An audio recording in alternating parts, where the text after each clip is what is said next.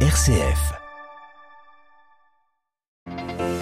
Que Vladimir Poutine arrête la guerre et que Volodymyr Zelensky soit ouvert à des propositions de paix. C'est l'appel du pape François hier pour la paix en Ukraine. Il s'est adressé directement au président russe, dénonçant une guerre absurde.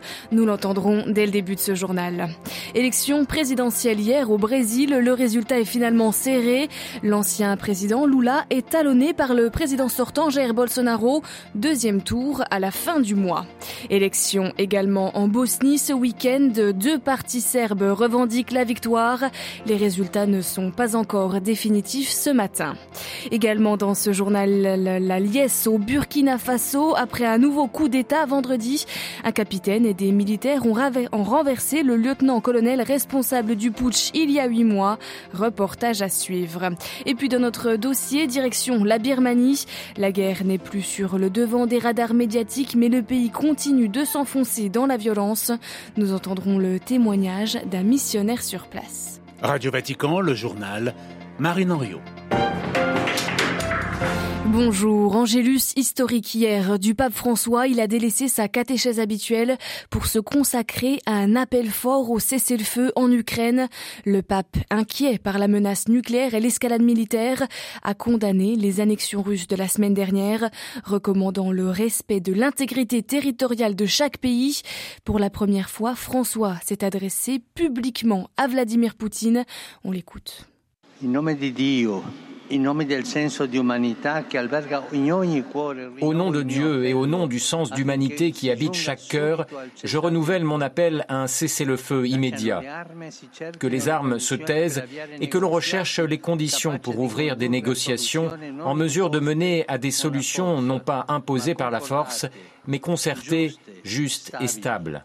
Il mio appello si rivolge innanzitutto al presidente della Federazione russa mon appel s'adresse avant tout au président de la Fédération de Russie, le suppliant d'arrêter, également par amour pour son peuple, cette spirale de violence et de mort. D'autre part, profondément attristé par l'immense souffrance du peuple ukrainien suite à l'agression qu'il a subie, je lance un appel tout aussi confiant au président de l'Ukraine à être ouvert à des propositions sérieuses de paix. À tous les protagonistes de la vie internationale et aux responsables politiques des nations, je demande avec insistance de faire tout ce qui est en leur pouvoir pour mettre fin à la guerre en cours, sans se laisser entraîner dans de dangereuses escalades et pour promouvoir et soutenir des initiatives de dialogue.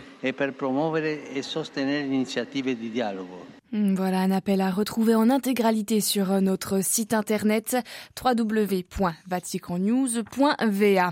Sur le terrain ukrainien, l'armée annonce la reprise de la ville de Liman dans la région de Donetsk, une ville stratégique, important nœud ferroviaire. Elle permettait jusqu'ici aux Russes d'acheminer soldats, armes et vivres. Également dans les pensées du pape François hier, ce drame samedi soir en, en Indonésie.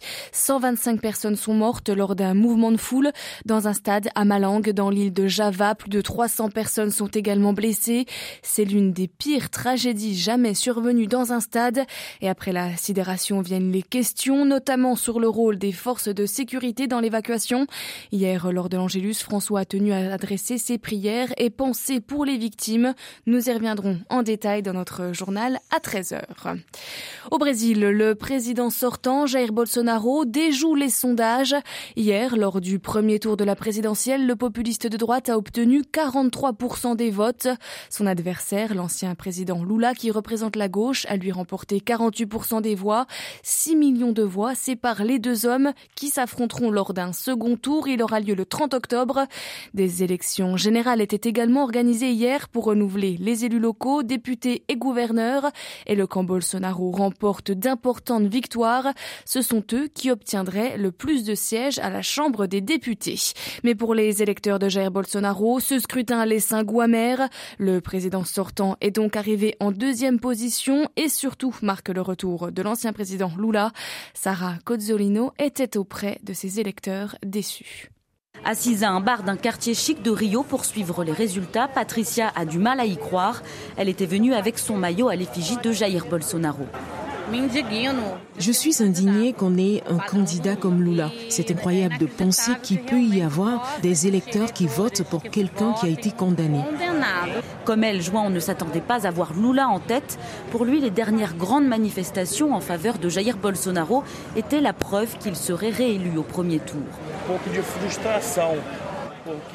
C'est un peu frustrant parce que tout ce que j'ai suivi jusqu'ici n'indiquait pas du tout ce résultat. João s'inquiète d'un retour de la gauche au pouvoir. Si Lula gagne, les prochaines années sous un gouvernement du Parti des travailleurs seront plutôt mauvaises. Pour João, avec l'ancien président Lula, le Brésil risquerait de sombrer dans le communisme. Rio de Janeiro, Sarah Cozzolino, Radio Vatican. Une nouvelle catastrophe qui touche Haïti. Au moins sept personnes sont mortes du choléra ces derniers jours. Les autorités craignent le retour d'une épidémie qui avait déjà causé la mort de 10 000 personnes. C'était entre 2010 et 2019. Nouveau coup d'État au Burkina Faso, seulement huit mois après la prise du pouvoir par un premier putsch du lieutenant-colonel Paul-Henri Sandaogo Damiba. Le haut gradé a été renversé vendredi soir et c'est le capitaine Ibrahim Traoré qui est désormais le nouveau chef du pays. Le jeune militaire de 34 ans a justifié son action par l'incapacité de son officier supérieur à juguler les attaques terroristes au Burkina Faso. À Ouagadougou, la capitale, le week-end a été marqué d'incertitudes. Un couvre-feu et des tirs à la suite d'une contre-offensive des militaires déchus. Les violences se sont calmées après l'annonce officielle de la victoire des nouvelles forces du pays et leurs partisans sont sortis en masse pour afficher leur soutien. Sur place, Sidi Yansane dès la matinée étaient massés de nombreux manifestants aux abords de la RTB, la radio-télévision burkinabé, où sont postés depuis vendredi des blindés de l'armée. Après l'annonce du contrôle du pays par le capitaine Ibrahim Traoré et ses hommes à la mi-journée, des centaines de partisans à pied ou à moto ont paradé sur le boulevard menant à la télévision nationale en scandant le nom du nouveau chef de l'État. Une ambiance euphorique durant laquelle les jeunes manifestants, vêtus des couleurs du Burkina Faso, drapeau russe à la main, ont sympathisé et pris des selfies avec les militaires les uns critiquant le clan du lieutenant-colonel déchu Paul-Henri Sandaogo d'Amiba. Il a détourné la situation. Il a failli, il a failli. C'est une erreur fatale. Et voilà la conséquence. Les généraux qui sont là, ils étaient couchés chez eux. Ils buvaient leur champagne pendant que nos frères, nos petits frères, des enfants de 22 à 24 ans, meurent au front. Ils n'ont pas pu faire quelque chose. Maintenant, les jeunes prennent leurs responsabilités, ils veulent les retirer. Vous comprenez, ça ne passe pas. Les autres fustigeant la présence française dans le pays. Nous, on veut Traoré. On veut, pas, on veut la paix au Burkina Faso. Nous, on veut plus la France chez nous. On veut Traoré, capitaine Traoré. Et puis un point, c'est fini. La Russie, la Russie, la Russie. On veut la Russie. Dans l'ensemble, la population espère que le jeune capitaine luttera efficacement contre la menace djihadiste sur le territoire, dont plus de la moitié échappe au contrôle des autorités. Ouagadougou, Sidi Ansané pour Radio Vatican. La trêve entre le gouvernement et les rebelles Houthis prend fin au Yémen. Les deux camps ne sont pas parvenus à trouver un accord pour prolonger ce cessez-le-feu en vigueur depuis six mois. Il avait relativement apaisé la vie des Yéménites, confrontés à une des pires crises humanitaires au monde. En Bosnie, c'est la confusion qui règne ce matin.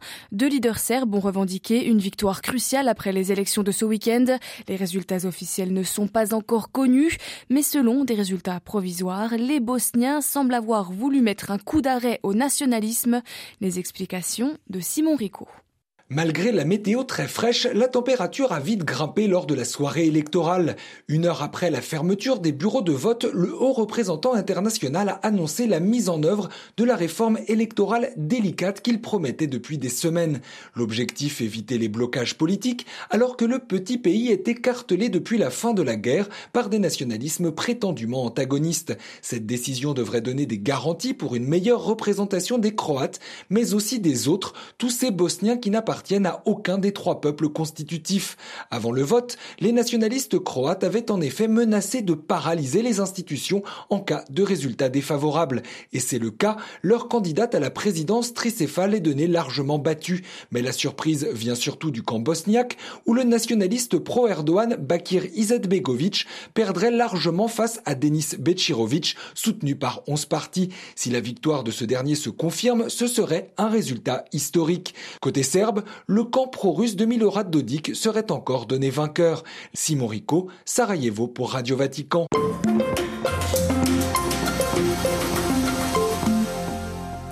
En Birmanie se joue une guerre civile que tous semblent avoir oubliée. Un missionnaire français en pleine zone de combat témoigne pour nous ce matin. Dans les États de Chine, Kaya ou Shan, le pays est plongé dans le chaos depuis le coup d'État militaire de février 2021 où la junte a renversé le gouvernement civil d'Aung San Suu Kyi. Et pour combattre cette junte, des militants anti-coup d'État ont pris le maquis dans tout le pays, s'alliant dans certaines régions avec des milices ethniques locales, des milices qui sont en conflit avec avec les autorités depuis des décennies. Et cette rébellion essuie de lourdes pertes. Depuis le putsch, plus de 2300 personnes ont été tuées par les forces de sécurité et plus de 15 000 auraient été arrêtées selon une ONG locale. Une violence militaire qui n'épargne personne. C'est ce que nous explique ce matin ce missionnaire sur place qui souhaite garder l'anonymat. On l'écoute.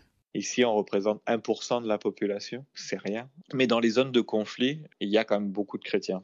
Donc finalement, c'est vrai que l'Église, on, paye un prix quand même très très très lourd. Sur les chrétiens, ils y vont vraiment pas de main morte. Hein. Mais de notre côté, ils ont attaqué à l'hélicoptère une école, et c'était une école de birman dans un temple bouddhiste. Je pense pas qu'ils pensent. Ils se veulent euh, ultra euh, bouddhistes, protecteurs de la religion, mais en même temps, ils sont capables de tirer dans une école, dans l'enceinte d'un monastère.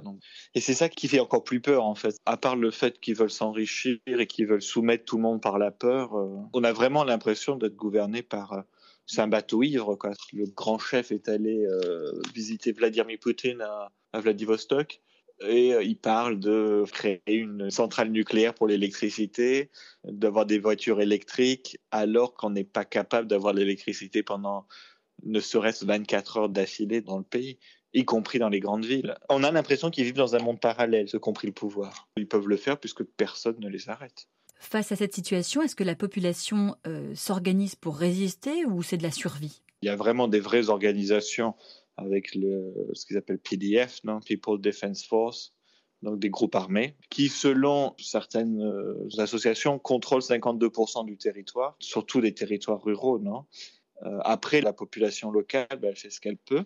Elle souffre beaucoup parce que tous les prix ont augmenté euh, d'une façon folle. Donc il y a des queues pour le riz, il y a des queues pour tout en fait. Tout est extrêmement cher maintenant. Ici, le basique, c'est bien sûr le riz et l'huile. On a peur parce que bah, les paysans peuvent pas cultiver puisque une des zones les plus productrices de riz est à feu et à sang. Donc, euh. Mais vous, par exemple, comment est-ce que votre quotidien est affecté par la guerre? On fait attention quand on se déplace parce qu'il peut y avoir des contrôles de police. Le soir, il n'y a, a, plus rien, bien entendu. C'est très sporadique, on ne sait jamais où c'est vraiment. Donc les gens continuent à faire euh, ce qu'ils ont à faire. Je pense que c'est ça le pire, c'est qu'on s'y fait. Par exemple, là, ça s'est calmé, mais pendant un, certain temps, tous les jours, on entendait des bruits de bombes, de tirs d'artillerie. Ça fait assez bizarre quand tout le bâtiment bouge. Et finalement, bah, on a intégré ça. Le petit orphelinat qui est pas loin de chez nous, j'en parlais avec les sœurs.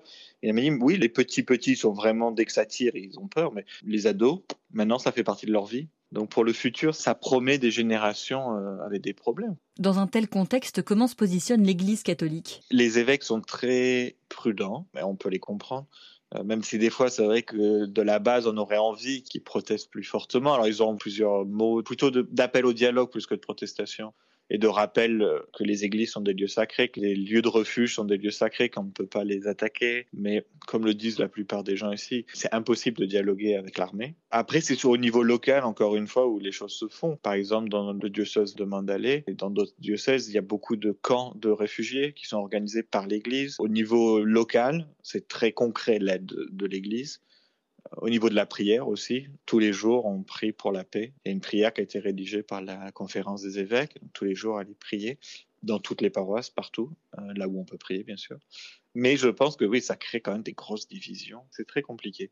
Et, j'ai peur que chez les jeunes qui sont tous en âge de se battre, en fait, et beaucoup disent oui, nos amis sont en train de se battre, est-ce qu'on ne devrait pas aller les rejoindre.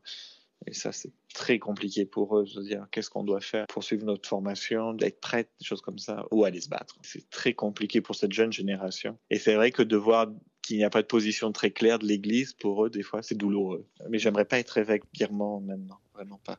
Voilà le point sur les violences et les difficultés en Birmanie. Ce sujet a été préparé par Adélaïde Patrignani et Marie Duhamel.